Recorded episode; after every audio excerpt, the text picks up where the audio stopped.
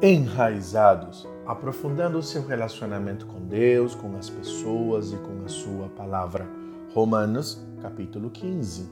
Na leitura de hoje, aprendemos princípios espirituais para aprofundar o nosso relacionamento com as outras pessoas e criar um ambiente saudável de unidade e edificação. O primeiro princípio, o apóstolo Paulo logo apresenta no primeiro versículo, quando diz: Nós que somos fortes devemos suportar as fraquezas dos fracos e não agradar a nós mesmos. Nós devemos ser aquele que suporta, aquele que sustenta. Sempre haverão pessoas frágeis, circunstancialmente ou no momento na vida, que precisam ser sustentados. Eu devo estar disponível a isto. Logo no versículo 2, aprendemos o seguinte princípio: cada um de nós deve agradar o seu próximo para o bem dele, a fim de edificá-lo. Eu devo agradar o meu próximo e edificá-lo. Talvez em algum momento da sua vida você ouviu a seguinte expressão: que nós não devemos viver para agradar ninguém.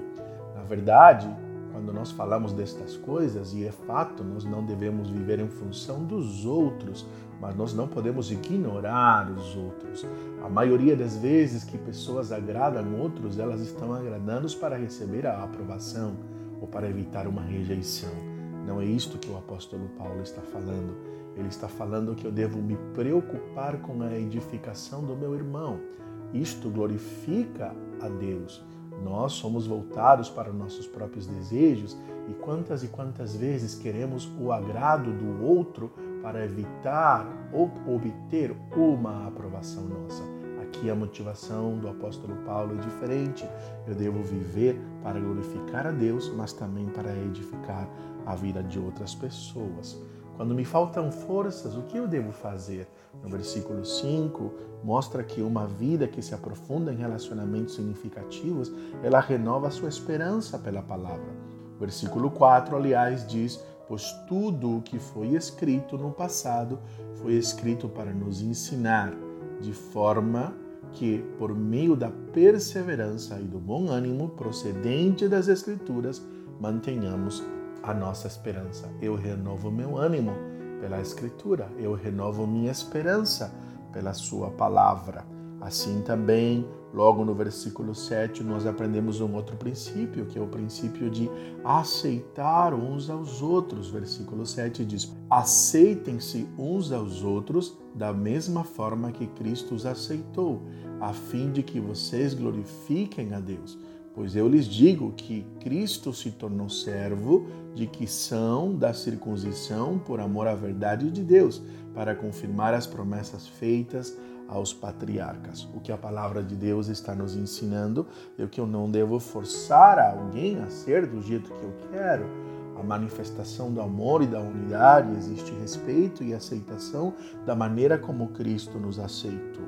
Assim também eu preciso criar um ambiente de adoração, de louvor, porque neste ambiente também existe edificação. O versículo 11 diz: Louvem ao Senhor todos vocês gentios, cantem louvores a Ele todos os povos. Quando nós temos um ambiente favorável de edificação, de louvor, de clamor, de oração e adoração, sem dúvida alguma, favorece sim os relacionamentos significativos. Logo em seguida, no versículo 13, aprendemos outro princípio, que é viver no poder do Espírito Santo de Deus, quando lemos que o Deus da esperança os encha de toda a alegria e paz por sua confiança nele, para que vocês transbordem de esperança pelo poder do Espírito Santo.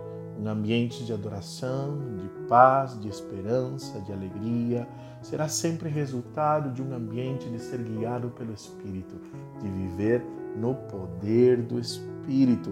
Além disso, vemos no versículo 14 que o apóstolo Paulo nos orienta também a aconselhar-nos uns aos outros o aconselhamento também proporciona a oportunidade de vivermos relacionamentos profundos e significativos.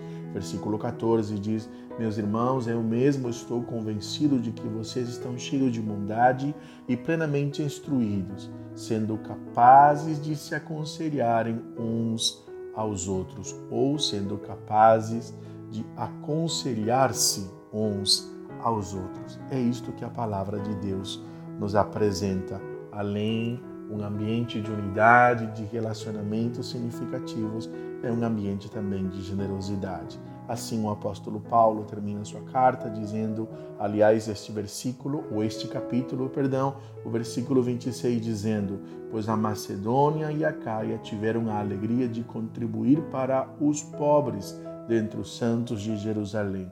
Tiveram prazer nisso e, de fato, são devedores aos santos de Jerusalém pois se os gentios participaram das bênçãos espirituais dos judeus, devem também servir aos judeus com os seus bens materiais. Ele está dizendo: os gentios se preocuparam com as necessidades dos judeus e os judeus também devem se preocupar com as necessidades. Nós não podemos, como Igreja de Jesus, deixar que alguém tenha falta. Todas estas orientações proporcionam um ambiente saudável de unidade. Por último, o apóstolo Paulo termina suplicando a oração pela igreja. Ele diz: Recomendo-lhes, irmãos, por nosso Senhor Jesus Cristo e pelo amor do Espírito, que se unam a mim em minha luta, orando a Deus em meu favor. Todos nós precisamos orar para que o Evangelho avance e orar pela unidade da igreja. Que assim o Senhor nos abençoe. Oremos. Amado Senhor, ensina-nos, ó Pai, a viver relacionamentos significativos e proteger a unidade da nossa família, da nossa igreja, da nossa casa, do reino de Deus. Ensina-nos, ó Pai, a viver com as diferenças e a, ó Deus, experimentar cada vez mais do poder do Espírito sobre a nossa vida. É assim que nós oramos, em nome de Jesus. Amém. Eu sou o pastor Fernando Sanches pastor da Primeira Igreja Batista da cidade de Jacareí. Que Deus abençoe sua vida grandemente.